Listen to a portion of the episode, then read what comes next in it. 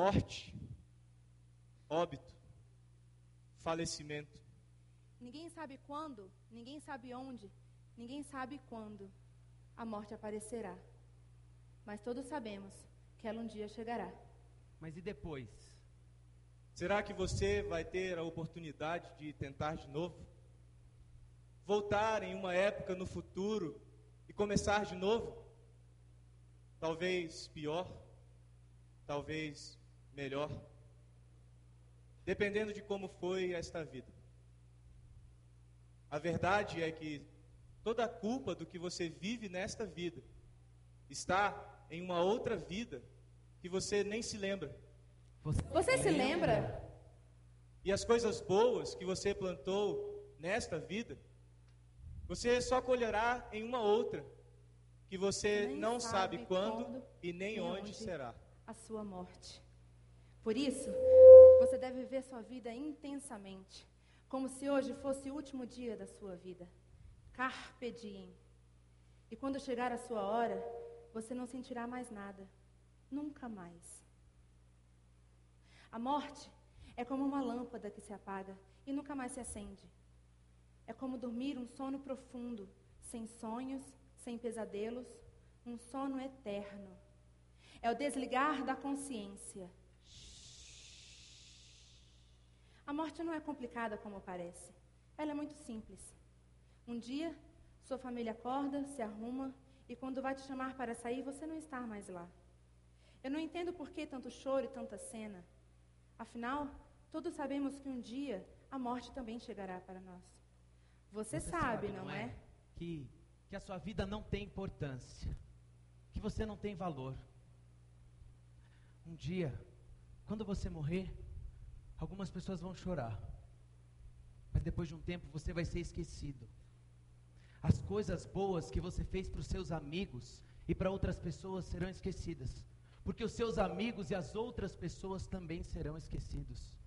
Eles também vão morrer. Toda existência não existe. O ontem já foi, o amanhã ainda não é. Para onde vamos depois que morremos? Para o cemitério. Você já pensou em morrer? Parece que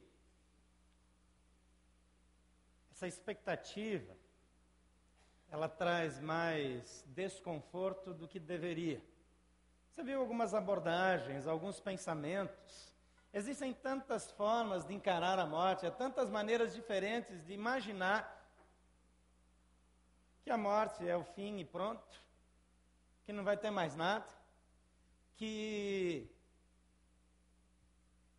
talvez um dia vai ter uma outra oportunidade, mas as respostas, elas são muito vagas. Nós passamos cinco domingos, esse é o sexto domingo, olhando o que, que a Bíblia fala acerca da vida após a vida. De que maneira o Evangelho trata essa questão? Quando nós vamos para um funeral, nós saímos deprimidos, nós ficamos lá com pesar. Mas a Bíblia diz que tem mais sabedoria num funeral do que numa festa. Porque quando nós vamos para um funeral, nós lembramos que a nossa vida aqui ela é por tempo limitado, ela vai acabar e é daqui a pouco. A Bíblia diz que é como um sopro, como um vapor, como algo passageiro que daqui a pouco já era. Nessa última mensagem da série nosso lar, usando o título do filme, é, de mesmo título, que fez tanto sucesso no Brasil. Nós queremos lembrar que é tempo de recomeçar. O que, é que a Bíblia fala sobre o recomeço? Há esperança para pessoas que vão morrer, há esperança para quem está caminhando para um fim inevitável. Para quem está numa estrada que vai terminar, quer queiramos, quer não, por mais que a ciência se desenvolva, por mais que haja um esforço para prolongar a vida, O máximo que acontece é que nós temos dois, três, cinco, dez anos. É bastante tempo, mas o que, que são dez anos? Eles passam tão rápido. Mas Deus tem algo para a sua vida. E Deus tem interesse em dar a você um sentido, em fazer com que a vida ela possa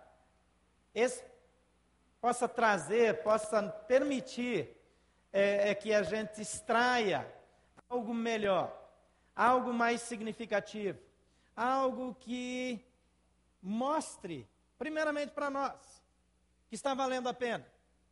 Em segundo lugar, nos leve a cumprir o propósito para o qual nós estamos nesse mundo. Esse momento, se você é, quiser usar, você pode usar um esboço como esse, você deve ter recebido na entrada, ou pode pegar agora, se você quiser, tem algumas pessoas distribuindo, para acompanhar, fazer suas anotações. Isso vai ajudar você a fixar um pouco melhor. E se quiser, mais adiante, em outra oportunidade, rever esses assuntos.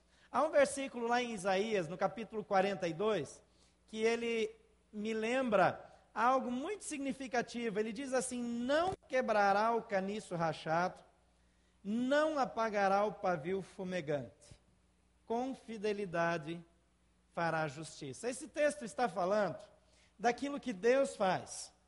Está falando também de algo que Deus vai fazer na vida daqueles que estão é, sem esperança. Essa é uma mensagem voltada primeiramente para o povo de Israel. Mas ele está dizendo que, mesmo que pareça que tudo já acabou. Nas plantações de cana aqui em Goiás, nos canaviais, de vez em quando a gente vê uma cana quebrada. É só andar no meio das lavouras aí dos usineiros quando eu era criança, brincava na beira do rio e lá tinha bambu. E o bambu também, quando ele quebra, ele não tem mais conserto, ele racha, ele lasca.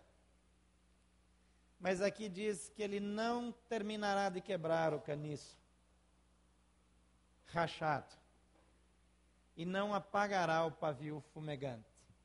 Esse versículo é um versículo de esperança. Por pior que a vida possa parecer, por menos sentido que a vida possa ter. Deus quer dar um sentido novo para você. Eu tenho dois textos que eu gostaria de ler com você hoje, registrados é, no Novo Testamento, e que nos dão alguma direção acerca do que a Bíblia fala acerca de recomeço. Quase todos precisam de uma oportunidade de recomeçar. Algumas pessoas acreditam que não tem mais jeito. Tem gente que desistiu e tentou cometer o suicídio. As histórias mais tristes de, de suicídio são de pessoas que perderam a esperança. As estatísticas de suicídio, elas crescem em países que não têm é, dificuldade financeira, que não têm problemas econômicos. Quanto mais desenvolvido o país, parece que maior o número é, de suicídios. Japão, por exemplo, é, durante muitos anos foi campeão mundial de suicídios. A Suíça, que no passado também era o país talvez de maior estabilidade, de maior tranquilidade econômica, tinha índices de suicídio alarmantes. E é interessante, o Brasil melhorou. A vida no Brasil melhorou e o índice dos suicídios cresceu proporcionalmente. Parece que ficar bem piora as coisas. A depressão, ela é mais comum nos países desenvolvidos do que nos países miseráveis. Parece que a prosperidade, ela não traz muito benefício no bem-estar. Parece que a prosperidade, ela não influencia na nossa é, experiência existencial. Parece que ter, viver melhor, ter mais condições, não faz diferença. Como vamos ter esperança? Será que você também não precisa de um recomeço?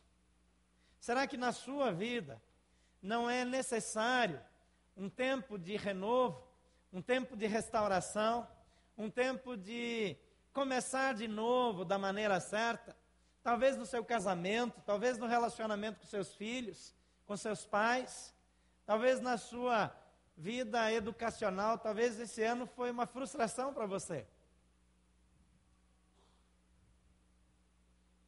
Ainda é tempo de recomeçar. Atos 9 diz assim: você pode acompanhar no multimídia. Enquanto isso, Saulo ainda respirava ameaças de morte contra os discípulos do Senhor.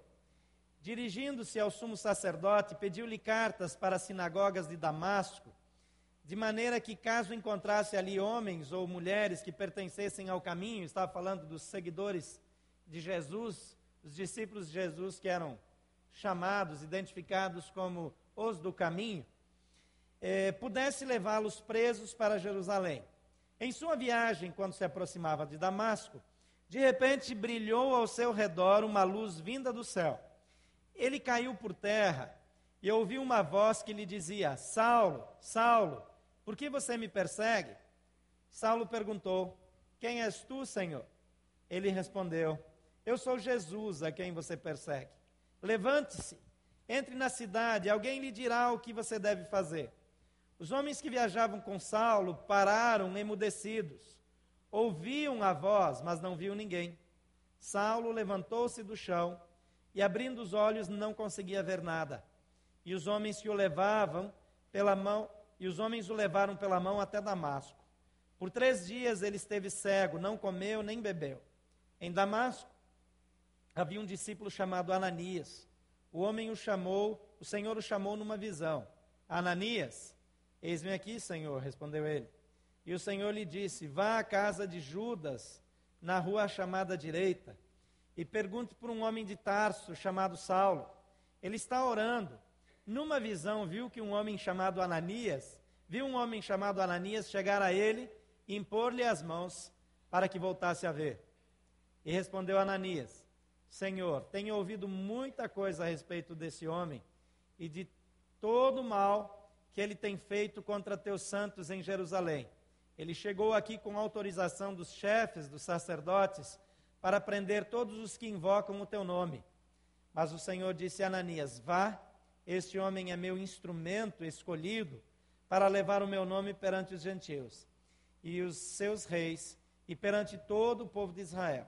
Mostrarei a ele o quanto deve sofrer pelo meu nome. Então Ananias foi, entrou na casa, pôs as mãos sobre Saulo e disse: Irmão Saulo, o Senhor Jesus, que lhe apareceu no caminho por onde você vinha, enviou-me para que você volte a ver e seja cheio do Espírito Santo. Imediatamente, algo como escamas caiu dos olhos de Saulo e ele passou a ver novamente. Levantando-se, foi batizado e depois de comer recuperou as forças e logo começou a pregar nas sinagogas que Jesus é o Filho de Deus. Na revista Época da semana passada, há uma matéria de capa é, falando sobre a recuperação da criminalidade. E entre os três, é, as três abordagens é, da, da revista, uma das que eles apresentam como uma forma da pessoa conseguir se recuperar é se converter ao Evangelho é se converter a Jesus. E aí eles falam do tipo de apoio que as igrejas cristãs dão para aquelas pessoas que decidem seguir a Jesus. É um recomeço reconhecido é, pela imprensa. Aqui nós temos um homem que ele está cheio de convicção. Ele tem a mais absoluta certeza de que ele está agradando a Deus. E ele persegue os cristãos que são chamados pelas pessoas da época como aqueles do caminho, aqueles seguidores é, do caminho, porque Jesus havia dito que ele era o caminho. Então, esse homem, com toda a convicção, ele descobre aqui por intervenção sobrenatural divina que ele está equivocado. Ele confiava na sua capacidade intelectual, era um homem muito preparado, muito culto estudou aos pés de Gamaliel, o filósofo mais famoso, mais recomendado da época. Era, assim, o, o ponto alto é, é, da instrução daquela época. Ele era, embora jovem, reconhecido entre os sábios, entre os eruditos da época. Ele se assentava com o sinédrio, uma honra que era normalmente para os anciãos, para aquelas pessoas mais idosas e muito bem preparadas, que tinham um histórico que justificasse isso. Mas esse homem, ele tem um encontro que num primeiro momento é decepcionante, que num primeiro momento traz frustração, dor, porque tudo aquilo que ele cria, tudo aquilo em que ele acreditava, cai por terra da noite, de uma hora para outra, não é nem do dia para a noite, nem da noite para o dia, é é do clarão para a escuridão, né? Porque ele vê uma luz e logo ele fica cego e não tem mais visão, nem física, nem intelectual, nem convicção filosófica, porque tudo em que ele cria agora perde o sentido. Há um outro texto que eu gostaria de ler com você também em Lucas, no capítulo 12, a partir do versículo 1, Jesus ele conta uma parábola, mas ele está ensinando os seus discípulos e também judeus que estão ali se aglomerando ao redor dele. E é uma outra situação, eu gostaria que você acompanhasse também essa leitura. Nesse meio tempo, tendo se juntado uma multidão de milhares de pessoas, a ponto de se atropelarem umas às outras, Jesus começou a falar primeiramente aos seus discípulos, dizendo: Tenham cuidado com o fermento dos fariseus, que é a hipocrisia. Não há nada escondido que não venha a ser descoberto, ou oculto que não venha a ser conhecido. O que vocês disseram, disseram nas trevas será ouvido à luz do dia, e o que vocês sussurraram aos ouvidos dentro de casa será proclamado dos telhados. Eu lhes digo, meus amigos, não tenham medo dos que matam o corpo e depois nada mais podem fazer. Mas eu lhes mostrarei a quem vocês devem temer. Temam aqueles que depois de matar o corpo podem têm poder para lançar no inferno. Sim, eu lhes digo esses, esse vocês devem temer. Não se vendem cinco pardais por duas moedinhas, contudo nenhum deles é esquecido por Deus. Até os cabelos da cabeça de vocês estão todos contados. Não tenham medo, vocês valem mais do que muitos pardais. Eu lhes digo: quem me confessar diante dos homens, eu também o filho do homem o confessará diante de. Também o filho do homem confessará diante dos anjos e Deus. Mas aquele que me negar diante dos homens, será negado diante dos anjos de Deus. Todo aquele que disser uma palavra contra o Filho do Homem será perdoado, mas quem blasfemar contra o Espírito Santo não será perdoado. Quando vocês forem levados às sinagogas e diante dos governantes e das autoridades, não se preocupem com a forma pela qual se defenderão ou com o que dirão, pois naquela hora o Espírito Santo lhes ensinará o que deverão dizer. E nisso, no meio da multidão, alguém que estava ouvindo os ensinamentos e provavelmente não estava muito atento, porque a pergunta dele, se ele estivesse atento, talvez ele nem tivesse feito.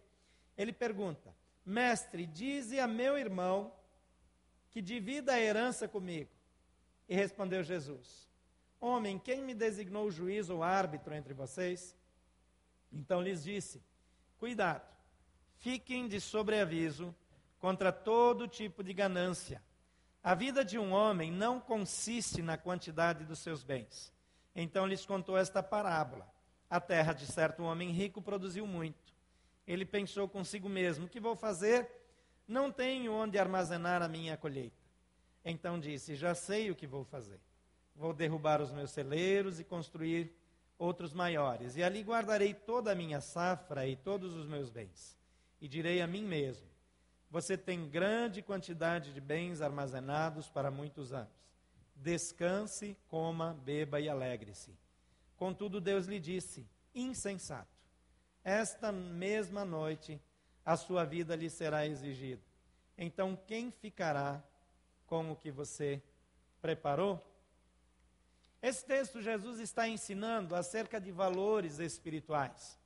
Valores que podem mudar a nossa vida, que podem mudar a nossa trajetória. Ele está dizendo para os discípulos que Deus, ele leva em consideração todos os aspectos da nossa vida. Não há nada que nós possamos esconder de Deus.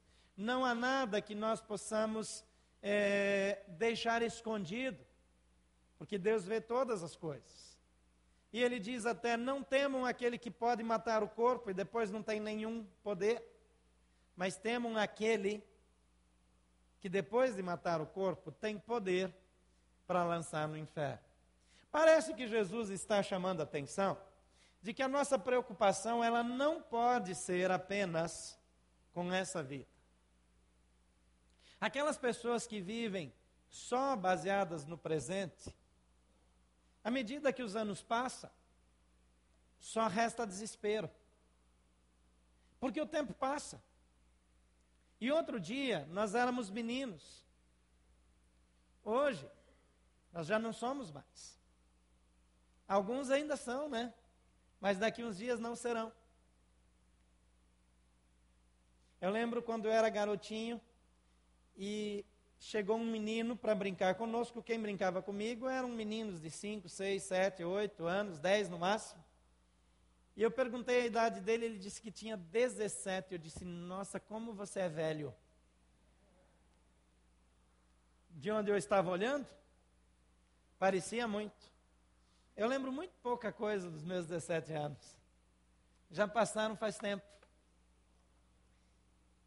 Agora, nesses relatos do Novo Testamento, nós vemos ensinamentos que eles podem nos ajudar em nossas decisões na presente vida. E tem alguns princípios que nós não deveríamos ignorar.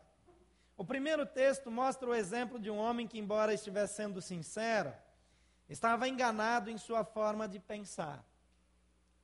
As suas convicções o traíram. Aquelas convicções profundas que faziam todo sentido na sua racionalidade eram sem valor para Deus. Não tinham o poder de causar nele é, um efeito que o levasse para a vida eterna com segurança. Na segunda questão, no segundo texto, nós lemos no, que nós lemos no Evangelho, nós vemos Jesus ensinando sobre valores espirituais que os discípulos deveriam considerar. Um dos seus ouvintes desconsidera em sua abordagem aqueles ensinamentos e acaba ouvindo mais acerca de um tempo de recomeçar. Parece, segundo esse texto, que o tempo de recomeçar é aqui. Talvez hoje. Será que eu e você precisamos de um recomeço na nossa vida? Será que nós não estamos insistindo em deixar para a próxima vida na qual alguns acreditam? Ou então vamos mudar essa frase: será que não estamos deixando para a vida após a vida? que essa todos nós parece que concordamos que existe, para resolver questões que nós fomos criados justamente para resolver aqui? Será que aquela prática de deixar para consertar aquele vazamento lá de casa, para resolver aquele problema no jardim, aquela compra que nós deveríamos fazer, mas que dá trabalho, e nós vamos deixando para depois essa procrastinação. Será que não estamos fazendo isso com questões essenciais da nossa vida? Empurrando para a vida no além, coisas que nós possivelmente não possamos resolver nunca mais? Que tipo de pessoas precisam recomeçar? Será que eu e você precisamos? Eu gostaria de apresentar aqui características de pessoas que precisam de um recomeço em suas vidas. Coloque aí no seu esboço, em primeiro lugar, precisam recomeçar aqueles que confiam mais em suas próprias filosofias do que em Deus. Aqueles que confiam mais em filosofias ou nos próprios pensamentos do que em Deus. Em Atos 9, 1 e 2 diz: Enquanto isso, Saulo, que ainda respirava ameaças de morte contra os discípulos do Senhor, dirigindo-se ao sumo sacerdote, pediu-lhe cartas para as sinagogas de Damasco, de maneira que, caso encontrasse ali alguns homens ou mulheres que pertencessem ao caminho, pudessem levá-los presos para Jerusalém. Havia aqui um homem com convicções absolutamente profundas. Esse homem era um homem que ele tinha certeza absoluta. Você usa muito essa expressão, tenho certeza absoluta? Quem costuma falar isso? Só para eu ver aqui. Obrigado. Tenho certeza absoluta. Eu costumo dizer de brincadeira que certeza absoluta é algo muito relativo. Você lembra de coisas sobre as quais você tinha convicção e que hoje você pensa diferente? Lembra de coisas que você falou, eu nunca farei, e agora você faz? Nós mudamos. Há mudanças na nossa vida. Quando nós entramos numa biblioteca de verdade, nós vemos livros científicos obsoletos que não têm valor nenhum com verdades absolutas, com as últimas descobertas da época, mas que agora são bobagem. É interessante que na nossa curta vida, nós vemos descobertas científicas que sempre dizem: tudo que se pensava acerca de tal assunto não é verdade. Alimentação, então, toda hora tem descoberta nova. Aquilo que você não podia comer, agora deve comer. Eu lembro uma época que não podia comer chocolate. Depois foi ensinado que tem que comer pelo menos um pedaço de chocolate todo dia. Eu acho que teve o dedo da indústria aí é, para promover essa descoberta. Eu estou esperando o dia que vão dizer que a gordura de picanha faz bem para o coração. Porque é tanta mudança eu já mencionei isso aqui, o Max Lucado, ele diz que o medo dele é lá no finzinho da vida descobrirem que o vilão da alimentação era o alface.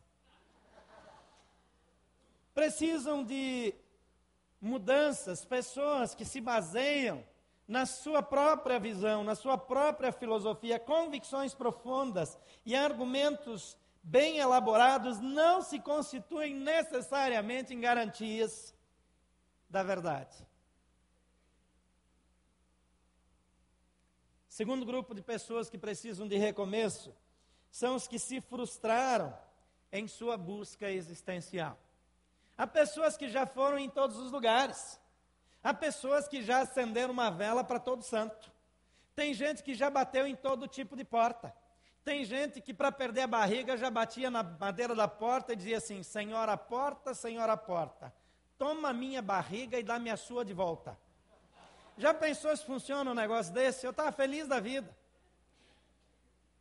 Mas o fato é que nós erramos na caminhada.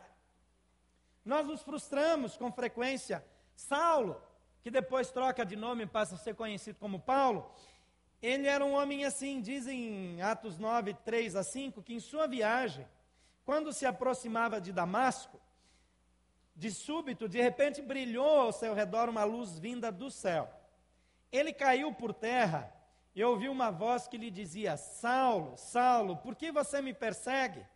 E Saulo perguntou: Quem és tu, Senhor? E ele respondeu: Eu sou Jesus, a quem você persegue. Aquele homem que imaginava agradar a Deus, que imaginava estar acertando, esse homem estava completamente equivocado. E cai por terra toda a convicção, toda a segurança, toda a determinação. Você já passou por isso? Já tentou em vários lugares? Talvez ainda esteja tentando, talvez você diga, não, agora sim, dessa vez eu consegui. Talvez nessa noite, Jesus está querendo falar com você. Você não precisa ficar cego, não precisa ser exposto diante de todos, companheiros de caminhada, para ouvir a voz de Jesus. Você pode simplesmente dizer: Senhor Jesus, se o Senhor tem algo a dizer, fale comigo. Vamos falar isso? Diga: Senhor Jesus, se o Senhor tem algo a me dizer, por favor, fale. Às vezes nós achamos que quando a gente faz essas coisas, a gente está assim, mais ou menos igual aqueles bêbados que andam na rua conversando com vultos, com, com sombras. Mas a Bíblia diz que Jesus ouve a nossa oração. A Bíblia diz que ele responde a nossa oração. Terceiro grupo de pessoas que precisam de um recomeço são aqueles que perderam a visão e tiveram seu discernimento comprometido. Perderam a visão e o discernimento. Atos 9, 8 e 9 diz que Saulo levantou-se do chão e, abrindo os olhos, não conseguia ver nada. E os homens o levaram pela mão até Damasco. E por três dias ele esteve cego e não comeu e nem bebeu. O problema de Saulo não era só que ele estava cego da visão, é que ele descobriu uma cegueira espiritual. Ele descobriu uma cegueira filosófica. Aquilo que era a luz do conhecimento para ele se tornou em trevas. Aquilo que fazia todo sentido para ele, agora não tem sentido algum. Aquilo que fazia toda a diferença, agora não serve mais para nada. Muitas vezes, a visão que temos por nossas convicções não tem o poder de cuidar da nossa casa, cuidar da nossa família, resolver nosso casamento, cuidar do nosso mundo interior. Pessoas que perderam a visão e o discernimento precisam e podem ter um recomeço. Quarto grupo de pessoas que eu quero destacar são os que confiaram em seu próprio desempenho. Aquelas pessoas que acreditam nos seus próprios méritos. O texto aqui diz que aquele homem, lá no Evangelho de Lucas, pensou consigo mesmo: que vou fazer? Não tenho onde armazenar a minha colheita. Então disse: Já sei o que vou fazer. Vou derrubar os meus celeiros e vou construir outros maiores, e ali guardarei toda a minha safra para os meus bens. E direi a mim mesmo: Você tem grande quantidade de bens armazenados para muitos anos. Descanse, coma, beba e alegre-se. Contudo, Deus lhe disse: Insensato, essa mesma noite a sua vida lhe será exigida. E então o que você tem? O que você preparou? Com quem ficará? Eu já perguntei para vocês que já foram num funeral, talvez até de uma pessoa amada, mas já foram em vários. Você já viu alguma vez um caminhão de mudança seguindo aquela procissão para o cemitério? Nem eu. Você já viu a família ir lá fazer o saque da poupança, das aplicações? É, vender os bens, os imóveis, para colocar o dinheiro num caixão à parte que talvez não coubesse tudo, né? Nem usando só notas de 100, talvez nem de 100 dólares. Porque nós não levamos nada daqui. Nós não levamos coisa alguma daqui. Aqueles que confiam nos seus méritos, no seu desempenho, isso não traz alegria. Conheci uma senhora, tem alguns anos, mas ela chamou minha atenção, porque essa mulher era uma mulher que ela sofria muito. Ela tinha problemas familiares muito sérios, tinha um filho gravemente, é, um filho adicto, gravemente preso a, a, a uma situação de drogadição. Ele passava, dava muito transtorno para essa mãe, que gastava a vida dela fazendo bem ao próximo. Essa mulher, ela sempre estava envolvida em causas sociais. E porque eu também estava envolvido em causas sociais, acabei me encontrando com ela. Olhando para o rosto dela, a gente percebia marcas de sofrimento. A, a, a, as marcas de expressão eram profundas e denunciavam muito mais dor do que idade. E um dia, num desabafo, ela disse: Eu não sei o que eu faço. Eu já falei para Jesus: Jesus, eu te ajudo tanto. O Senhor não faz nada por mim. Quando a nossa vida, quando a nossa esperança é baseada no resultado do nosso trabalho. Nós terminamos assim, frustrados, porque as pessoas são ingratas, porque o reconhecimento não vem, porque a satisfação ela é passageira. A Bíblia diz que nós devemos ajudar, sim, que nós devemos investir no próximo, sim, mas ela nunca diz que nós podemos confiar nas nossas obras. A Bíblia diz que a salvação ela vem pela fé e ainda continua fazendo um comentário: não vem pelas obras, para que ninguém tenha motivo de se gloriar. Pessoas que confiam no seu próprio desempenho, na sua própria caminhada, terminarão frustradas.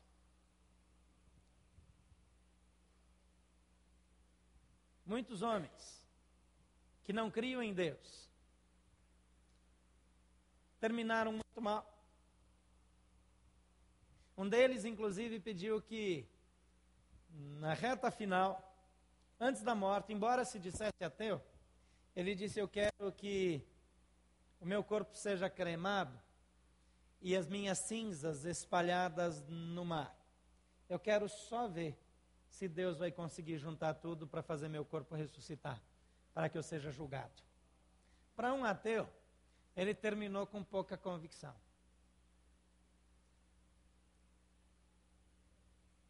Às vezes, nós estamos dependendo do nosso desempenho. Mas eu queria apresentar alguns ensinamentos do Evangelho acerca do recomeço. E se você, por alguma razão, faz parte de algum desses grupos, se você reconhece que precisa recomeçar, eu gostaria que você prestasse atenção. Eu vou ser bem objetivo, mas queria que você me acompanhasse aqui. Primeira, primeiro ensinamento do Evangelho que eu vejo aqui nesses textos: a dor da desilusão pode nos preparar para o recomeço. A dor da desilusão pode ser a oportunidade divina para que você reconheça que precisa de um novo tempo na sua vida. Muitas vezes Deus permite, possibilita dores, frustrações, não nos livra de algumas dores, para que nós consigamos olhar com uma nova perspectiva. Voltando para Atos 9, 8 e 9, diz: Saulo levantou-se do chão e, abrindo os olhos, não conseguia ver nada. E os homens o levaram pela mão até Damasco. Por três dias ele esteve cego e não comeu nem bebeu. As trevas, queridos, provocadas pela desilusão, elas são mais claras do que a luz da autossuficiência. O apóstolo Paulo, que antes era simplesmente Saulo de Tarso, ele foi um homem cheio de convicção, cheio de autossuficiência, mas que de fato a sua sabedoria era trevas. Lucas 12, 20, contudo Deus lhe disse: insensato, esta noite a sua vida lhe será exigida. Então quem ficará com o que você preparou? Dois homens que dependiam só de si mesmos, que confiavam em si, um na sua capacidade administrativa, no seu espírito de empreendedorismo, na sua habilidade de gestão, o outro cria na sua racionalidade, nas filosofias contemporâneas. Era um homem cheio de argumentos. Era um homem que tinha recursos de retórica de sobra. Mas ambos estavam em trevas. E a desilusão pode ser a grande oportunidade da virada na sua vida. Talvez você esteja sofrendo alguma dor, alguma perda, alguma decepção, talvez algumas das suas convicções não têm dado as respostas que você precisa. Então, olhe para Jesus. Deixe Jesus apresentar a sua opção de vida e você vai ter uma nova luz na sua caminhada. Segundo o ensinamento do Evangelho, Deus se revela aos que amam mais a verdade do que as suas convicções. O que é mais importante para você? Estar certo? Ter razão? Provar que está certo? Ou encontrar a verdade? Olha aqui para mim. Você está disposto a mudar? Se de fato for provado, não por mim, mas se Deus mostrar para você que você está equivocado, ou a sua convicção é um Deus para você. Às vezes nós fazemos da nossa convicção, da fundamentação teórica, da reflexão filosófica, um Deus. E nós nos tornamos escravos. Precisamos abrir a nossa mente para que Deus tenha oportunidade de falar, porque Ele não viola a nossa vontade. Ele não invade os desejos do nosso coração. É importante nós dizermos, Deus, eu quero a verdade. Eu quero conhecer a verdade. E quero andar por ela. Você está pronto para fazer isso? Deus se revela aos que desejam mais a verdade do que provar as suas próprias convicções. Atos 8, de 1 a 3, diz: E Saulo estava ali consentindo na morte de Estevão, e naquela ocasião desencadeou-se grande perseguição contra a igreja em Jerusalém. Todos, exceto os apóstolos, foram dispersos pelas regiões da Judéia e de Samaria. Saulo, por sua vez, devastava a igreja, indo de casa em casa, arrastava homens e mulheres e os lançava na prisão. Era um homem determinado, que vivia intensamente aquilo que cria. E parece que Deus, Ele não nos deixa sem pelo menos uma oportunidade muito clara de nos encontrarmos com a verdade do Evangelho. Você está aberto para ouvir o que Deus tem para falar para você? Abra o seu coração.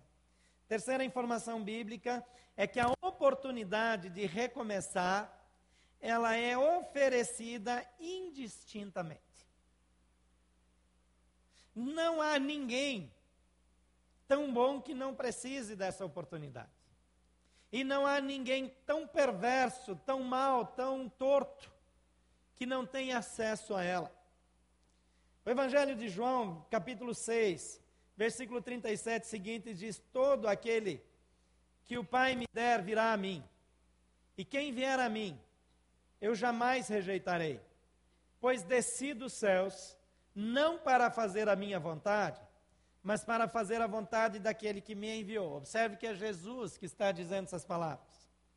E esta é a vontade daquele que me enviou, que eu não perca nenhum dos que o Pai me deu mas os ressuscite no último dia. Está falando aqui de ressurreição.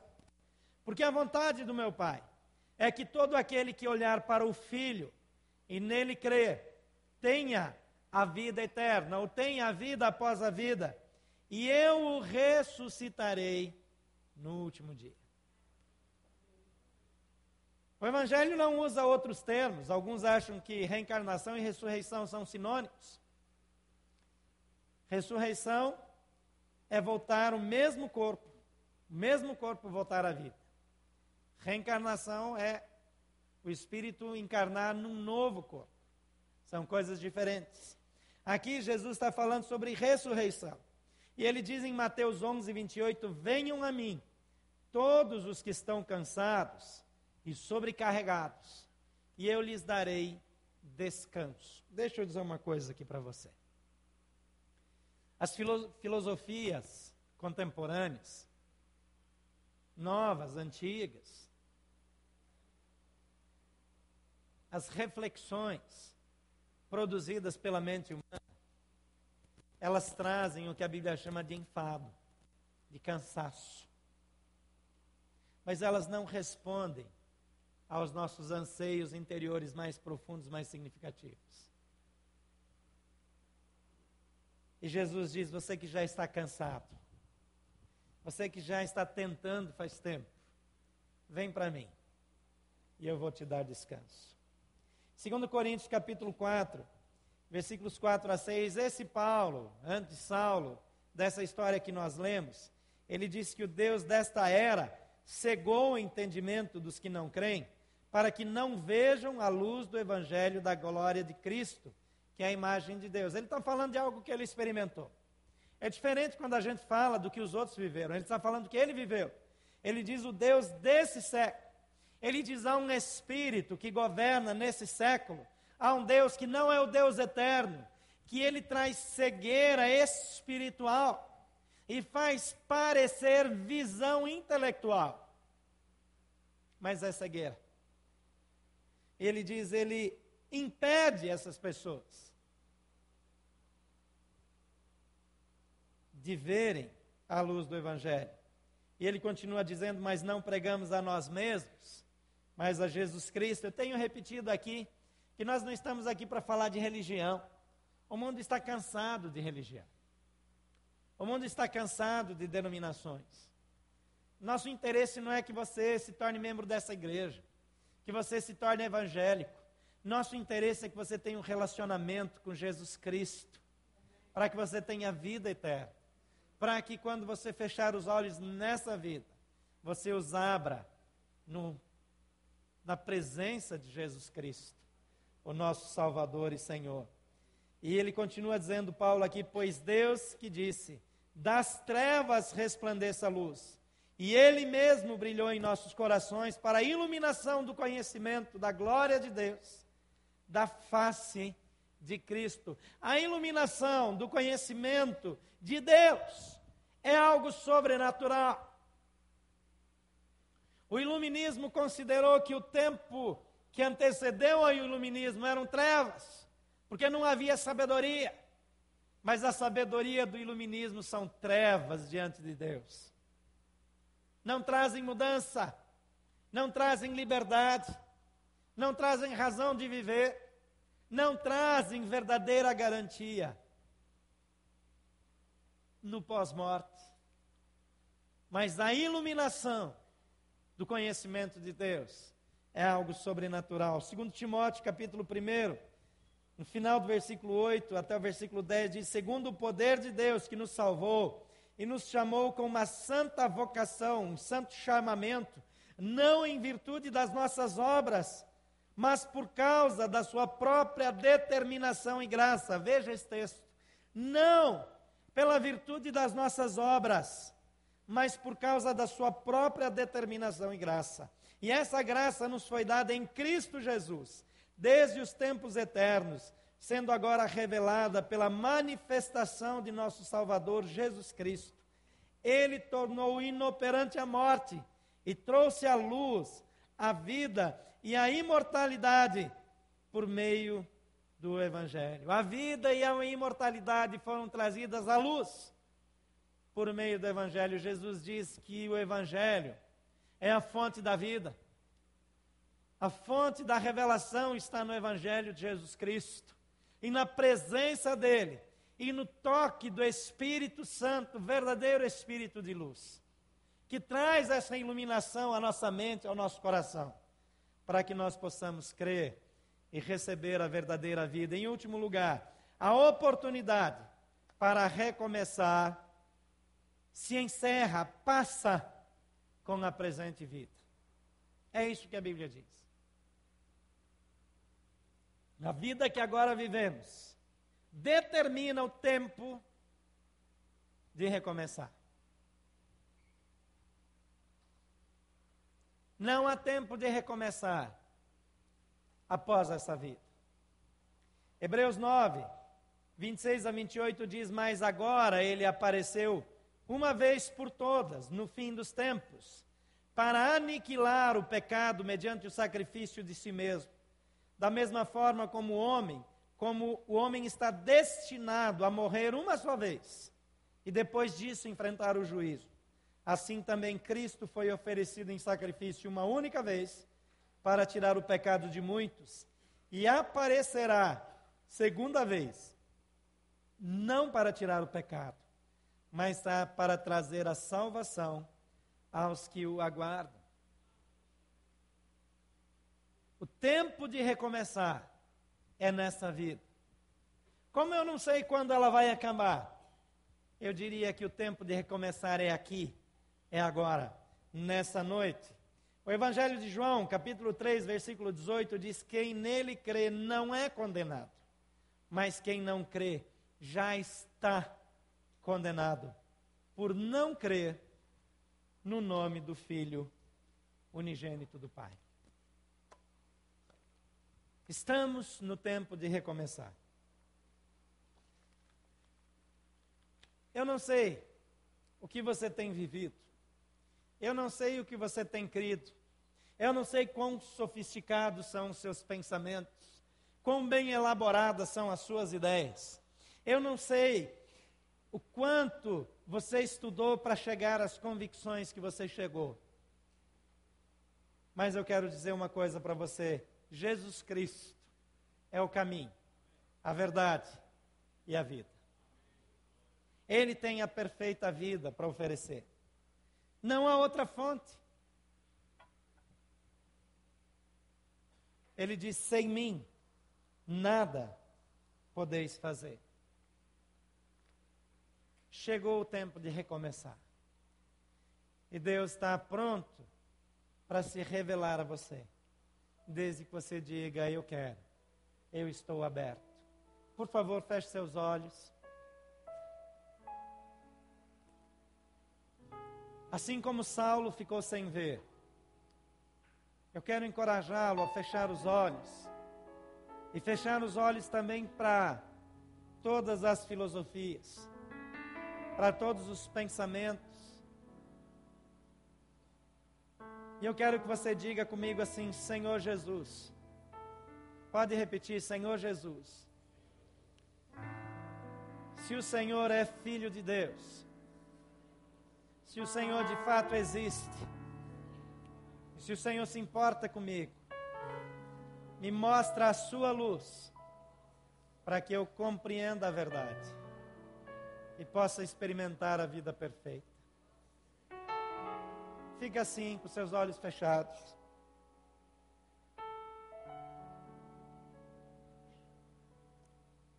Talvez você é daquelas pessoas que já andou em muitos lugares. Talvez já frequentou igrejas. Talvez leu muitos livros. Buscou em muitas filosofias, em muitos caminhos que Jesus está dizendo para você é simplesmente: vem para mim do jeito que você está. Vem para mim. Ao invés de esforço, simplesmente recebe o que eu tenho para te dar. Eu tenho perfeita vida. Talvez você ouviu que nunca é tarde para recomeçar. A Bíblia diz que pode ser tarde. Amanhã pode ser tarde demais. Tempo de recomeçar já chegou. E Jesus diz: Eis que estou à porta e bato. Se alguém ouvir a minha voz e abrir a porta, eu vou entrar. Proposta de Jesus não é que você cometa suicídio intelectual, que você pare de refletir a proposta de Jesus é que você experimente a presença dele, o poder dele, a vida que ele tem para dar. Se você quer dizer, Senhor Jesus, eu quero, eu quero experimentar, eu quero provar dessa vida, eu gostaria de fazer uma oração com você. E a maneira de você dizer isso, faça um sinal com uma de suas mãos, só para que eu saiba. Eu quero incluir você nessa oração. Você quer dizer sim para Jesus, eu quero essa vida. Eu quero recomeçar, eu preciso de um recomeço. Eu preciso algo novo na minha vida. Levante uma de suas mãos, onde você estiver. Deus abençoe sua vida. Parabéns por essa atitude. A mais alguém, diga eu quero Jesus. Deus abençoe, querido. A mais alguém, Deus abençoe, querida. Pode levantar sua mão, levante bem alto para que eu veja. Deus abençoe, Deus abençoe vocês. A mais alguém, pode levantar e dizer sim, eu quero. Deus abençoe, querida. Eu sei que às vezes a gente tem pensado tanto, Deus abençoe vocês, os dois aqui no meio. Às vezes a gente diz, mas eu me esforcei tanto, eu vou jogar tudo por terra numa conversa. Se é Jesus que está falando com você, diga sim. Se é só conversa de homens, então não faça isso. Mas Jesus quer falar com você. Diga, Senhor Jesus, eu quero recomeçar. Eu quero um novo tempo na minha vida. Mais alguém? Levante sua mão bem alto. Diga, ok, é comigo. Eu quero. Eu quero fazer parte dessa história. Deus abençoe, querido. Há mais alguém que eu não vi? Pode levantar sua mão e dizer, eu quero. Eu quero estar junto nesse negócio. Talvez você já fez isso um dia lá atrás. Eu não sei quanto tempo. Mas por alguma razão, outras ideias, outros pensamentos, talvez falhas de pessoas, talvez falhas dos cristãos mesmo, decepcionaram você a ponto de achar que o pensamento bíblico já não serve mais. Talvez por alguma razão você não olhou para Deus, mas olhou para as pessoas e se decepcionou e foi tentar em outro caminho. E Jesus quer dizer para você: volta para casa, volta para mim. Tem alguém nessa situação, se desiludiu e achou que era com Deus, com as ideias bíblicas, mas foi com gente, com pessoas que muitas vezes não viveram o que a Bíblia diz. Você quer dizer sim para Jesus, Ele te quer de volta. Você quer dizer isso? Levante sua mão se for o caso. Eu queria incluir você nessa oração, alguém nessa situação. Ok, queria orar com você. Levante sua mão bem alta se você já levantou. Agora comigo nessa oração. Todos vocês que levantaram, pode erguer bem alto. Pai querido, cada uma dessas mãos representam vidas que precisam de um recomeço. Essa igreja é falha. As pessoas aqui também. As nossas propostas também são. Mas o Senhor não é. E o Senhor pode, na vida dessas pessoas, fazer tudo novo. Então, toma essas vidas em tuas mãos. Traz um recomeço. Traz um novo tempo. Traz, Senhor, um alimento novo para as suas almas que a sua mente, seu coração, a sua visão possam ser alimentadas pela tua presença. Que o Senhor ilumine os seus caminhos e que eles experimentem uma nova vida com o Senhor. Eu oro em nome de Jesus. Amém.